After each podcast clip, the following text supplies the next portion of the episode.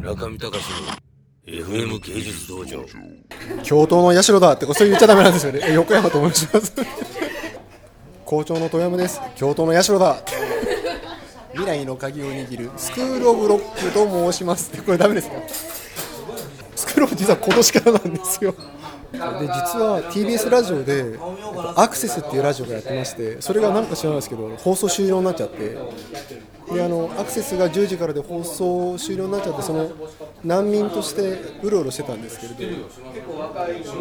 でスクローブロック聞いたら、まあ、こなんて面白い番組なんだと思ってっていうかなんか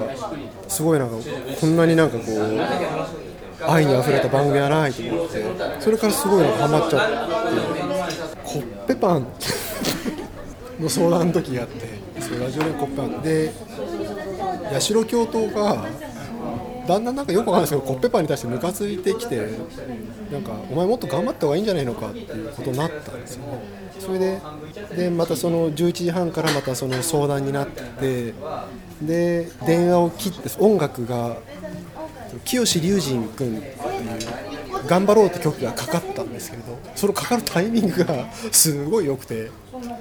僕結構それでボロボロ泣いてしまったんですよね。これはなんかでなんていい歌なんだろうとかって思って、はい、あの多分そのコッペパンの相談で清志隆君の「頑張ろう」がかかった回が僕が一番印象に今年残ってた確か優秀な家に生まれちゃってコッペパンだけ成績があまり良くなくてで強する気が全く起こらなかっただけどどうやったらやる気が出せるかいやじゃ結構なんかねしどうだったっけな。えー、っとですね。そうそうコッペパンなんだったっけな。あ結構でもみんな覚えてたんですよね。友達。ラジオ聞いてる友達ツイッターでなんか今日コッペパン頑張れとかって。でもそんな感じ。それですごく優秀な家に生まれちゃって妹は、ね、頭良くて自分が頭が良くなくてでなんかお前なんかうちの子じゃない的な感じになっちゃってだけど自分は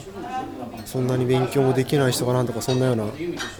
感じだったんですけど突然なんか八代教頭が「っていうかお前さ」みたいな感じになっちゃってなんかそのできないできないばっかじゃなくてなんかしろよみたいな感じになってきちゃって。でコッペパンもそれで我に返ったみたいで次の日なんか頑張ることに決めましたみたいな感じであよかったよかったっていう。感じだったんですけど、はい。でもそのそうなんですね。その清志隆人君の歌がかかるタイミングが良かったんですよ。そうだからいつもあそこの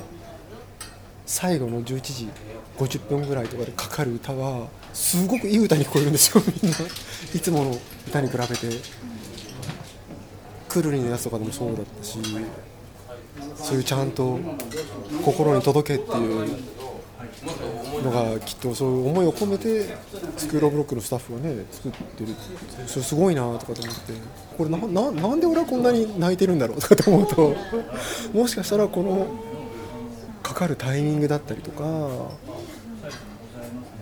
そうだったりするのかなとかって思って。中見隆の FM 芸術道場。